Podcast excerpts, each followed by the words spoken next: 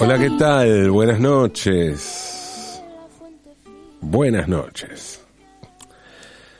Las noticias cambian de un día para otro. Las políticas, las absurdistas, todas. No hay profundidad allí.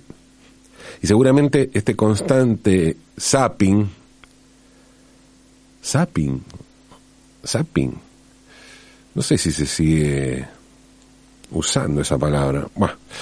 Ese permanente cambio de noticias, ¿no? Nos lleva a pensar en lo efímero del asunto y por lo tanto en lo poco profundo que es todo. Pero a ver, ¿todo es poco profundo? ¿Eso somos? ¿O en eso nos quieren convertir? ¿Es naturaleza o construcción cultural? Vemos que los temas pasan y esto puede llevarnos al error de pensar que nada es profundo, porque es cierto, no es muy profundo, porque ese bombardeo permanente de poca profundidad, guarda, ¿eh? Guarda porque va forjando, va forjando un sentido común. Y en ese sentido común caben muchas cosas insólitas, inventos de lo más delirantes. sea, el y, y si el sentido común no era suficiente para inventar sujetos sociales surrealistas, sumarle después una pandemia y un confinamiento fue como puro combustible fantástico y fantasioso, ¿no? En términos de noticias La pandemia produjo algo curioso porque unificó todo, ¿no? Pasó a ser el tema excluyente en todas las noticias en el país y en el mundo. Y el efecto pandemia arrasó con todo y a partir de ese momento no se pudo hablar de otra cosa. El mecanismo conspiranoico se activó inmediatamente con mucha justicia. Parece muy bien que en momentos así, ¿no? Era lo menos que esa pandemia del orto merecía. Bueno, y entonces, entre el sentido común y la pandemia, se, armó el más delirante andamiaje de bolazos que pretenden ser noticias. Eso que se llaman fake news. Si es que le siguen diciendo así, que ya no sé, qué sé yo. En general, cuando los temas de agenda se instalan es porque generan algún tipo de impacto de llamada de atención, de identificación general. Y en esto juegan un papel clave los medios que amplifican y replican esas noticias. Los medios juegan un papel fundamental cuando se trata de instalar un tema, pero un tema no se instala si no hay una base de aceptación para que se instale. La, cuestión se retroalimenta y determinar el origen de cómo se instala un tema resulta algo difícil de definir. Hay una tensión entre la predisposición de la gente y la manipulación mediática, teniendo en cuenta que esa predisposición fue forjada a partir de la creación de sentido común, alentada desde la manipulación de los dispositivos mediáticos. Y en medio de todo eso, ¿cómo hacemos para darnos cuenta que fue primero? El asunto resulta parecido al de la atención sobre el origen del huevo y la gallina, de modo que es mejor dejar de lado el origen y detenernos en cómo funcionan hoy las cosas. Todo arranca por algo que sea más o menos novedoso, una noticia. Algo nuevo que llame la atención, un funcionario cobrando sobornos, un empresario amenazando con armas, o un famoso tomando falopa o teniendo sexo con alguien que no es su pareja o con un animal. En fin, cosas que involucren a algún personaje conocido o una institución en quien representar nuestro odio. Se trata de noticias y la noticia es actualidad. Puede tratarse de una marcha en contra del gobierno, de un gobierno, de cualquier gobierno. Eso sería lógico. Lo extraño sería que hoy se convocara, por ejemplo, a un cacerolazo contra el plan austral, por ejemplo. O un banderazo contra la convertibilidad exigiendo la renuncia inmediata de Domingo Cavallo como ministro de Economía. O salir a la calle para protestar contra la cumbre del G20 en Buenos Aires a grito de fuera Trump de la Argentina. Aunque si hubiera un cacerolazo contra el plan austral, seguro que sería noticia. ¿eh? Lo mismo lo del banderazo contra Caballo, la protesta contra la cumbre del G20. Todo eso sería noticia. Absurdista, pero noticia al fin. Ah, ¿será por eso entonces que hay tanta gente enojada con el comunismo y que ve comunistas por todos lados hoy? Sí, sí, sí. Hay gente que piensa eso. A ver, yo le quiero pedir disculpas a Araceli Matus, a Ángela Lerena, a Gerardo Echeverry, toda buena gente del Partido Comunista Argentino. No es mi intención ofenderles. Pero vamos a ser claros, el partido hoy no está pasando por su momento de máximo esplendor. ¿eh? Y ya que estamos, asuma, asumámoslo, porque no podemos decir que hoy el mundo marche hacia el comunismo. Por más que es la voz se haya dicho algo parecido a eso, creo o algo así. Bueno, todo bien. Todo bien, sé que existe el Partido Comunista Argentino y que hay gente buena allí que lo está sosteniendo, pero estamos muy lejos de la época del partido de Osvaldo Pugliese, de Raúl González Tuñón, de Mercedes Sosa, Horacio Guaraní, de Antonio Berni, de Armando Tejada Gómez, de Hamlet Dima Quintana, de Héctor Negro. El partido de los grandes artistas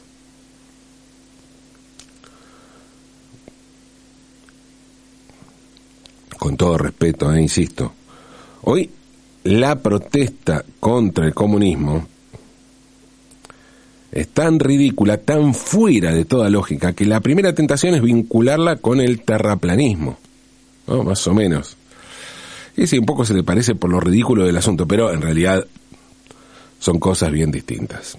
Aclaro, ¿eh? Aclaro. A ver que si se pone mal la gente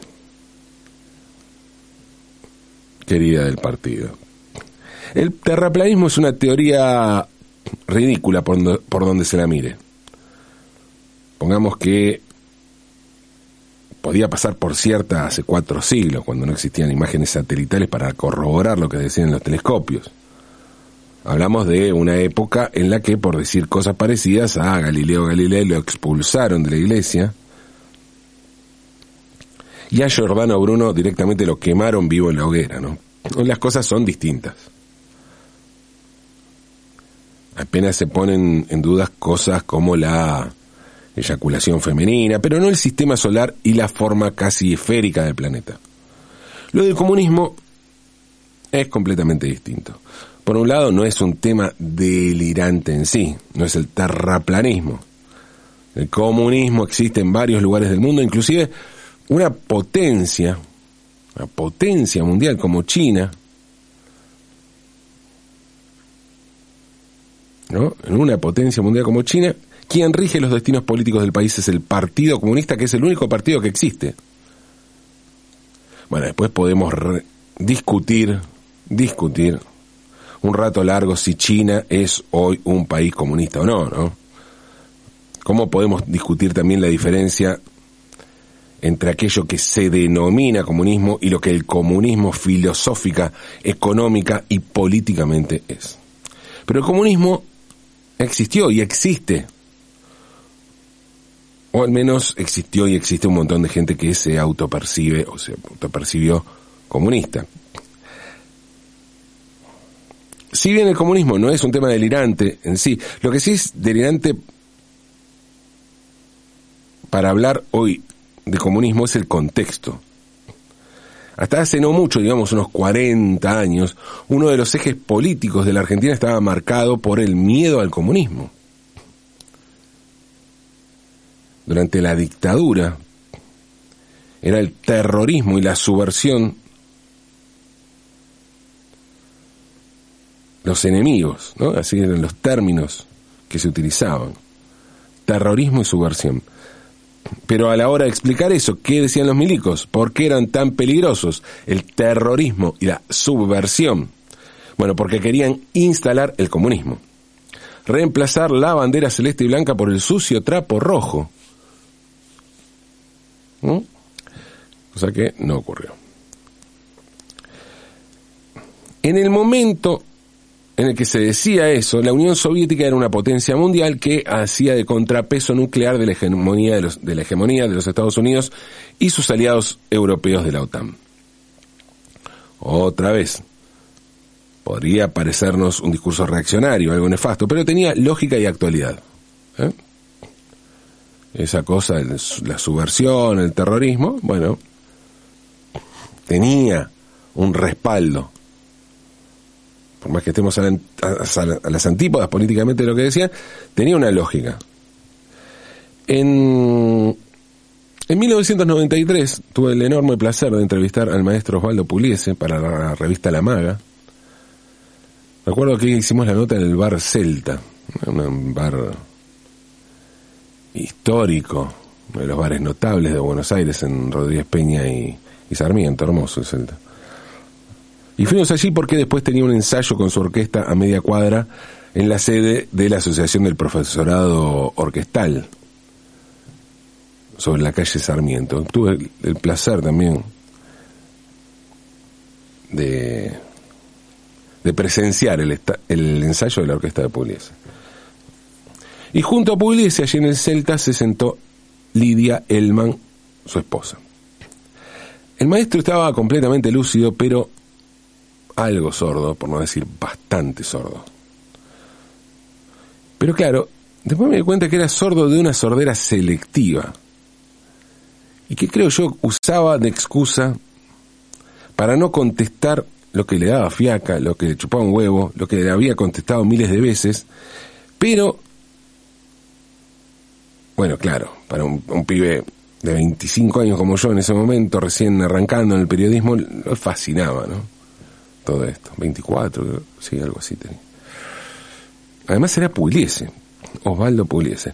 Y bueno, recuerdo, lo primero que me llamó la atención es que llamaba las cosas por sus nombres viejos, ¿no? Era como, como si fuera Montgomery Burns en ese sentido, ¿no? no, no, a las antípodas en cuanto a, a la malicia del personaje de Burns, pero esa cosa antigua, ¿no? Por ejemplo, en un momento recordó cuando tocaba, dice, no, un café en la calle Victoria.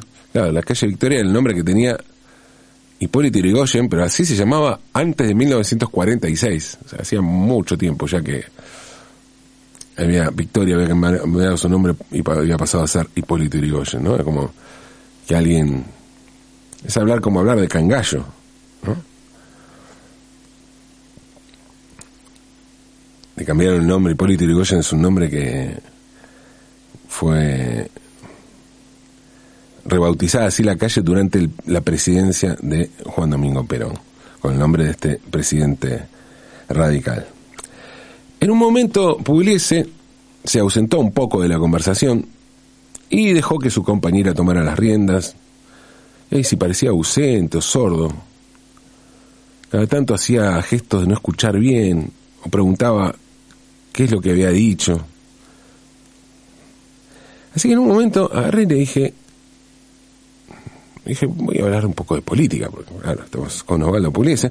Le dije, y pensemos que era en el año 93. Entonces le pregunté qué pensaba un comunista como él sobre la caída de la Unión Soviética. ¿Cómo se sentía el afiliado número 108 al Partido Comunista, que se había sumado al PC en 1936, con la caída de lo que él siempre había soñado y defendido.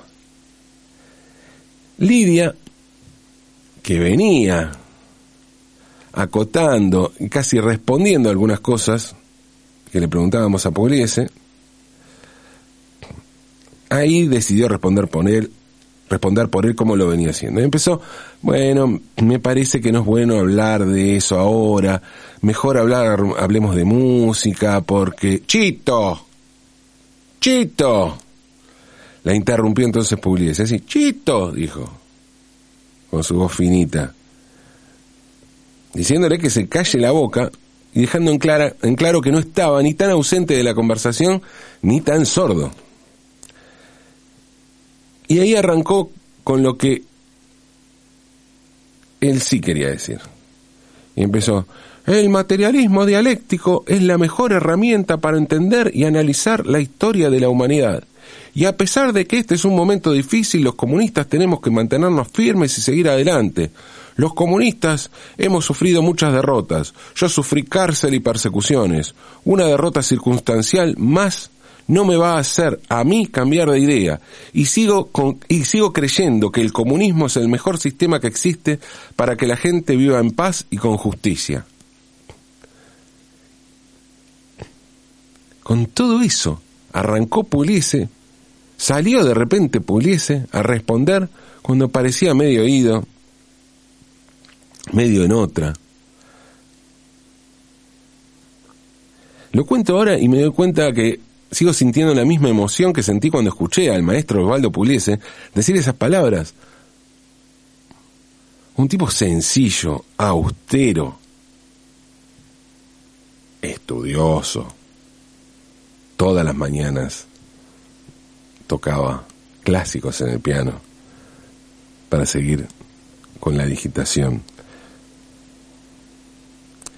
Un tipo que comandaba una orquesta cooperativa y que a sus 87 años no llegaba a ganar el 20% de lo que generaba la orquesta, que había fundado hacía más de 50 años,